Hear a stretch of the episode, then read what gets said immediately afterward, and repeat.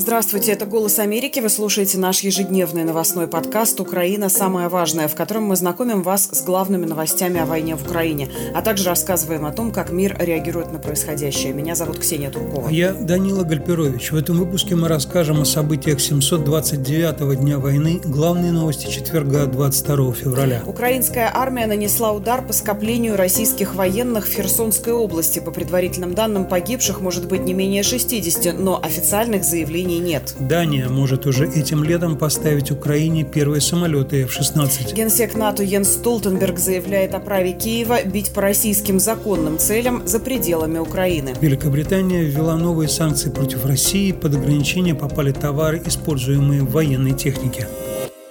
Теперь обо всем по порядку и начнем, как всегда, с военной сводки. Российские самолеты сбросили семь управляемых авиационных бомб на Сумскую область. В Сумском районе разрушены жилые дома и мастерская одной из агрофирм. Три человека погибли, четверо ранены, продолжается разбор завалов.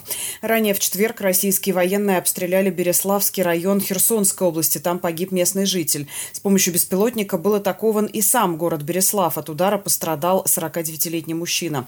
Российская армия также нанесла авиаудар по Курахово Донецкой области. Там 9 человек получили ранения. Серьезные обстрелы, которые привели к разрушениям и ранениям, также были и в Николаевской области. Российские войска с декабря прошлого года, то есть за последние два месяца, выпустили по городам Украины уже более 20 северокорейских средств поражения, в частности, баллистических ракет. Это задокументировала Служба безопасности Украины. По данным следствия, в результате прилетов погибли по меньшей мере мере 24 мирных жителя. Еще более 100 гражданских получили тяжелые ранения. Также сегодня появилось очередное сообщение об обстреле со стороны украинских военных. Э, украинская армия обстреляла из реактивных систем залпового огня «Хаймерс» скопление российских военнослужащих в Херсонской области. Видео с атакой появились в украинских соцсетях еще накануне. Информацию о произошедшем подтверждает источник русской службы BBC. В свою очередь, по информации украинских украинского проекта Deep State удар нанесли по полигону недалеко от села Подокалиновка в оккупированной части Херсонской области. Как подчеркивает русская служба BBC, это село находится в 27 километрах от Крынок, где в последний месяц велись ожесточенные бои. Мы об этом рассказывали в наших подкастах. Это название действительно часто появлялось в военных сводках. Издание «Зеркало недели» пишет, что в момент атаки на полигоне проходили совместные занятия трех подразделений российской российской армии. И туда же планировали приехать руководители российской группировки войск «Днепр». По предварительным оценкам погибших может быть не менее 60. Однако официальной информации и каких-либо комментариев со стороны российского Минобороны пока нет. При этом в самой России пытаются оградить от мобилизации и от того, чтобы их посылали на войну, тех, кого российское государство задействует в преследованиях несогласных активистов, антивоенных акций и так далее, правительство России внесло в Госдуму проект закона о том, что работникам прокуратуры и следственных органов будут давать отсрочку от призыва на военную службу и освобождать от военных сборов. То есть очевидно совершенно, что российская власть расставляет приоритеты. Ей нужны как мобилизованные, которых она посылает для совершения своей агрессии против Украины, так и следователи и прокуроры, которые внутри страны преследуют несогласных, как я уже сказал, и, соответственно, должны быть сбережены для этой такой вот миссии. Ну вот мы уже не первый день в наших военных сводках рассказываем о том, как Украина наносит удары по скоплению российских военнослужащих. И накануне генеральный секретарь НАТО Йенс Столтенберг в интервью «Радио Свобода» заявил, что Украина будет иметь право на самооборону, включая нанесение ударов по законным российским военным целям за пределами украинской территории. Столтенберг увязал это с получением Украины истребителей F-16, повторил, что все союзники Украины заинтересованы в том, чтобы эти самолеты появились там как можно раньше, и сказал, что эффект от F-16 будет еще сильнее, если пилоты, конечно, будут хорошо обучены, а экипаж технического обслуживания и другой персонал хорошо подготовлен. В свою очередь в Дании заявляют, что первые самолеты F-16 могут появиться в Украине уже этим летом. Здесь важно отметить, что НАТО после того, как Столтенберг сказал это в интервью «Радио Свобода», подтвердил это на официальном уровне еще раз. Представитель НАТО подтвердил газете Financial Times, что Столтенберг действительно имел в виду право Украины на самооборону и, в частности, путем нанесения ударов по законным российским военным объектам за пределами Украины. И это, конечно же, повышение риторики, потому что очень часто Йен Столтенберг говорил о том, что нужно не допустить эскалации конфликта и так далее, и так далее. Его комментарии по поводу возможности ударов по территории России украинскими силами и западными ракетами, например, были очень обтекаемыми. Теперь Столтенберг сказал, что Украина имеет на это право. Если возвращаться к Дании, которой ты, Ксюша, уже упомянула, то действительно сейчас эта страна наращивает сотрудничество с Украиной оборонное, и она только что заключила соглашение о безопасности с Киевом сроком на 10 лет, а также объявила о новом пакете военной помощи Украине.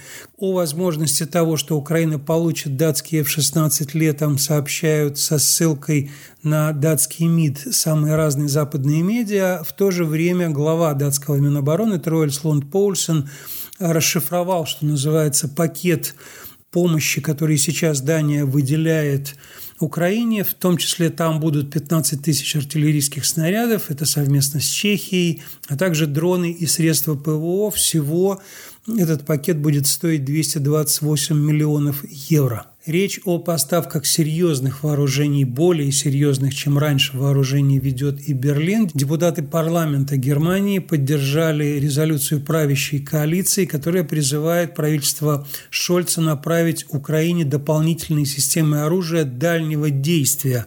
При этом ракеты «Таурус», о которых идет давняя дискуссия в Берлине, не упоминается, но уже прогрессом, по мнению союзников Украины и по мнению сторонников помощи Украине является то, что вообще дальнобойное оружие сейчас упоминается. Дело в том, что Таурус заведомо обладают радиусом действия в 500 километров, который позволял бы Украине бить именно по российской территории.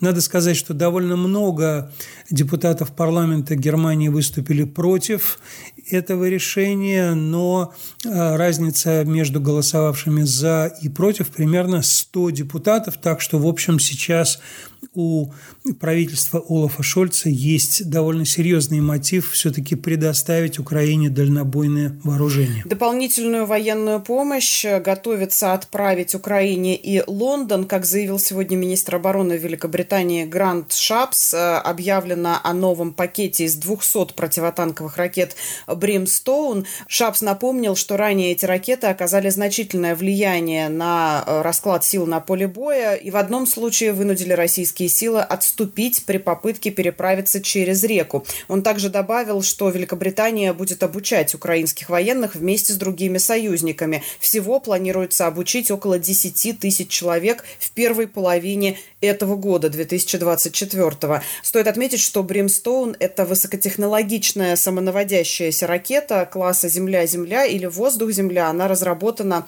специально для королевских ВВС. Другая страна британского содружества Новая Зеландия тоже сообщила о выделении новой помощи Украине на примерно 25 миллионов новозеландских долларов. Это примерно 15 миллионов долларов США. И здесь это все происходит как раз в координации с Лондоном. Из этих средств около 4 миллионов долларов будет вложено в Международный фонд для Украины, который как раз управляется Великобританией для закупки оружия и боеприпасов. Еще такая же примерно сумма пойдет на гуманитарную помощь. Около 2 миллионов долларов, чуть меньше, направят в фонд Всемирного банка для восстановления Украины. Ну и новозеландские военнослужащие продолжат обучать украинских солдат и оказывать оказывать разведывательную, связную и материально-техническую поддержку. Об этом заявили два министра Новой Зеландии, глава МИД Уинстон Питерс и глава Минобороны Джудит Коллинз. Вот мы сегодня уже упоминали оружие, из которого Россия обстреливает Украину. В частности, упоминали северокорейские баллистические ракеты. А также в налетах на украинскую территорию используется ракета-носец Ту-160М. И вот сегодня российские пропагандистские медиа сообщили о том, что президент России Владимир Путин якобы совершил полет на одном из таких стратегических ракетоносцев. По данным РИА Новости, полет с Путиным на борту состоялся в Татарстане. Российские медиа распространили видео взлета и непосредственно самого полета, который длился примерно 30 минут, после чего самолет сел на полосу Казанского авиационного завода имени Горбунова. Перед этим пресс-секретарь э, Путина Дмитрий Песков сообщил, что маршрут полета – это военная тайна. А сам Путин после полета сказал, что Ту-160 можно принимать в состав вооруженных сил. Я помню в свое время, когда он полетал со стерхами на дельтаплане, а еще полетал на истребителе, шутники говорили о некоем листе, который есть у Путина, списке котором Путин вычеркивает то, что он еще хочет поделать в жизни, но на самом деле этот список выглядит со стороны, наверное, психически здорового человека довольно странно. И в психическом здоровье Владимира Путина накануне высказал сомнение Джо Байден, президент Соединенных Штатов. Он сказал про Путина, у нас есть сумасшедший сукин сын, этот парень Путин и другие. Он, правда, при этом говорил, что экзистенциальная угроза человечеству состоит в климатических изменениях, но неважно. В любом случае он упомянул именно Путина в списке, что называется, самых жутких угроз человечеству, назвав его сумасшедшим просто прямо. Он сказал crazy. В свою очередь представитель Кремля Дмитрий Песков назвал позором для США высказывание Джо Байдена о Владимире Путине. Я процитирую Пескова. «Подобные хамские заявления из уст главы государства вряд ли способны каким-то образом уязвить главу другого государства. Тем более, сказал Песков, президента Путина. Но это огромный позор для самой страны. Я имею в виду Соединенные Штаты Америки. Если президент такой страны использует такую лексику, стыдно должно быть. Понятно, что господин Байден демонстрирует в угоду внутриполитическим интересам поведение в стиле голливудского ковбоя. Конец цитаты. Ну, о лексике, я думаю, что все-таки следовало бы помолчать господину Пескову, потому что все знают, какую лексику использует Владимир Путин, и он никогда не стесняется в выражениях, вот что далеко ходить. Э, совсем недавно в интервью Такеру Карлосону он использовал, например, выражение «хрен его знает». И это не первый случай, он с удовольствием использует вот такие формулировки. Надо сказать, что там Песков еще жаловался, типа того, что пусть подборку сделают Байдену э, высказываний Путина, и пусть найдут хоть одно вот такое вот позорное высказывание Путина в адрес Байдена. Но в то же время Владимир Путин говорит, что да-да-да, да, все хорошо, правильно он сам сделал, что недавно сказал, что для Москвы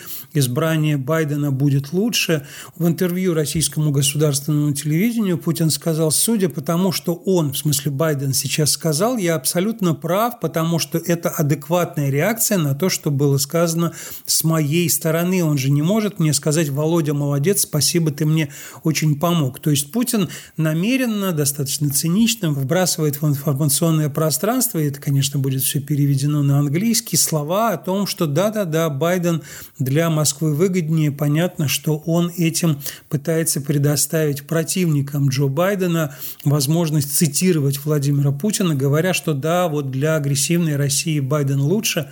И, собственно, сейчас Путин вовсю, уже не обращая внимания на эмоции, занимается вот такой вот пропагандистской спецоперацией.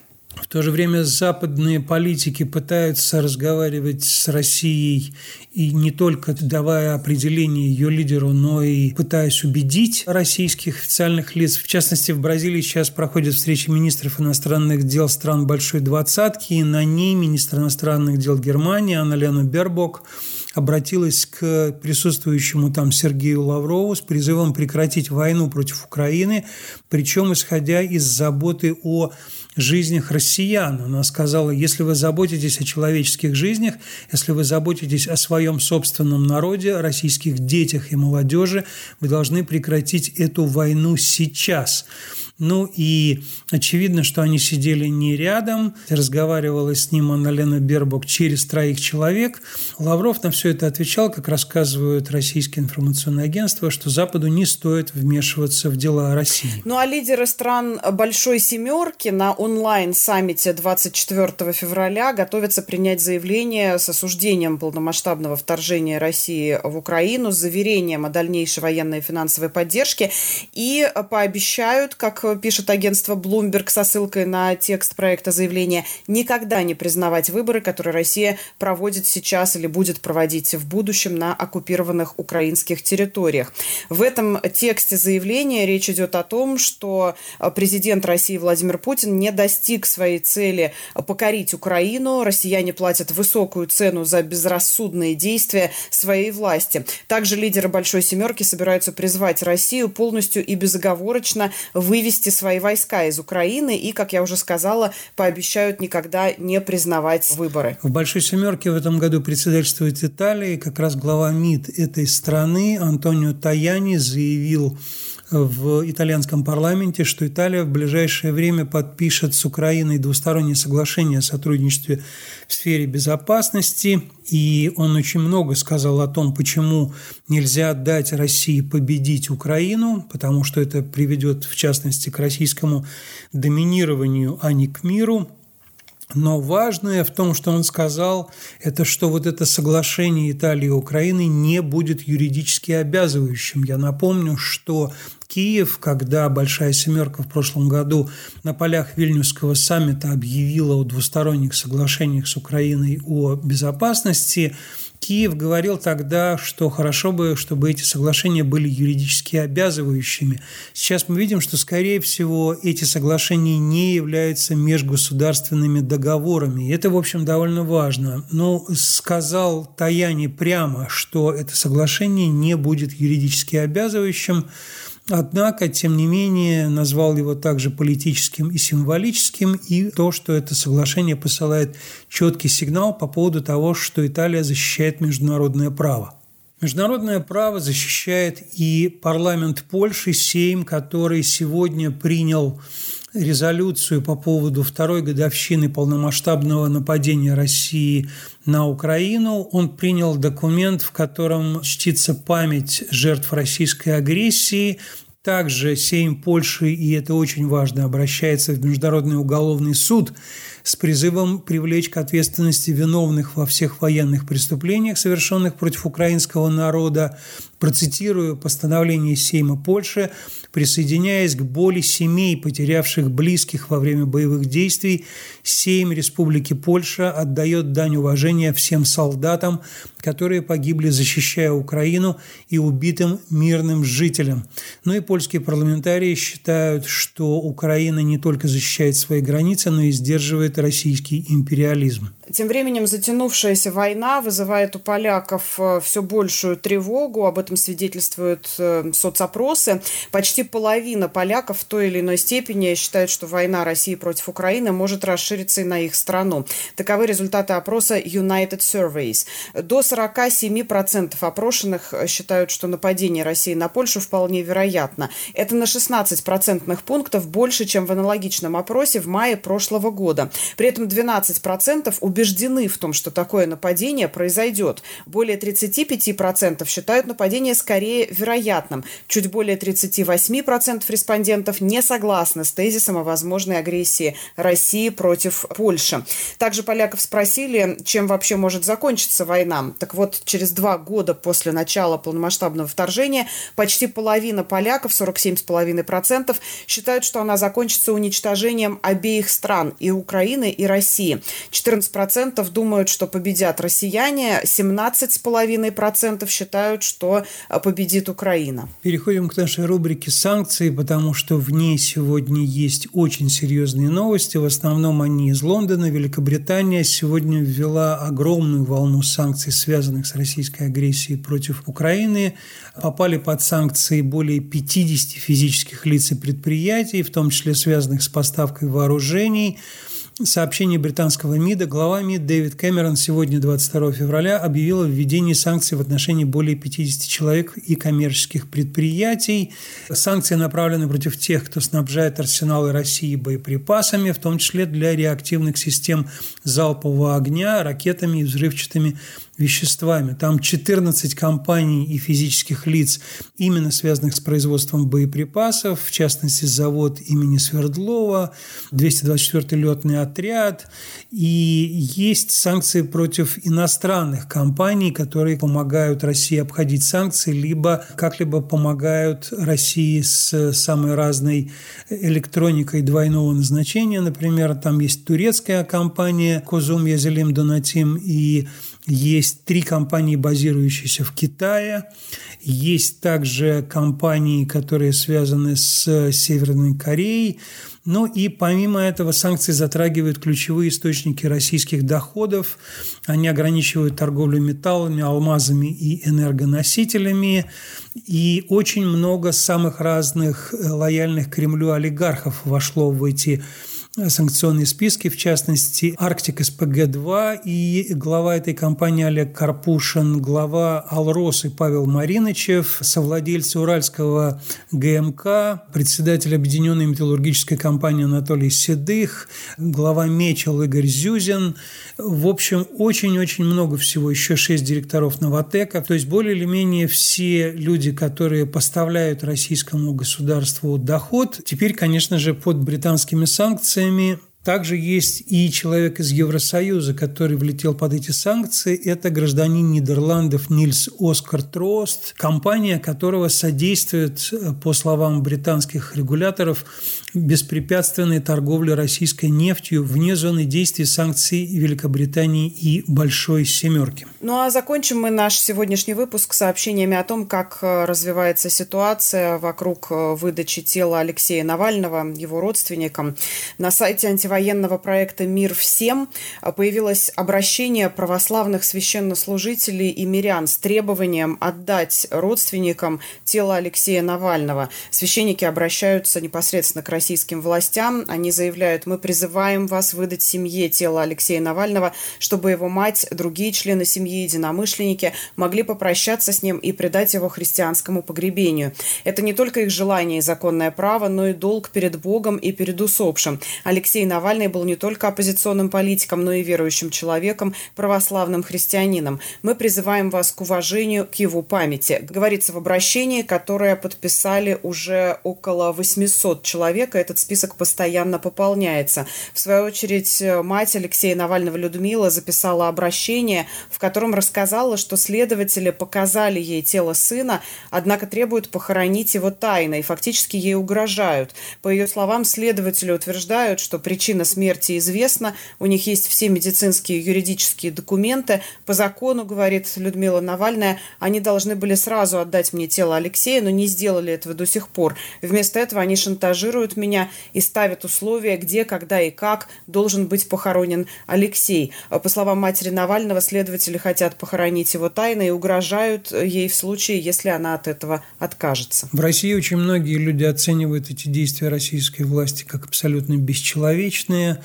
также я знаю, что и многие люди в Украине считают, что, несмотря на все там противоречия, которые возникали у украинского общества с Алексеем Навальным при его жизни, сейчас, конечно же, поступить Кремль мог бы милосердно, но как и из обстрелов Украины, так и из действий Кремля в отношении Алексея Навального мы видим, что скорее на человечность тут рассчитывать не стоит. На этом заканчиваем наш сегодняшний выпуск. Не забывайте подписываться на нас в Google и Apple подкастах, а также слушать нас в приложении «Эхо». С вами были Ксения Туркова и Данила Гальперович. До встречи. Большое вам спасибо за внимание. Продолжим завтра.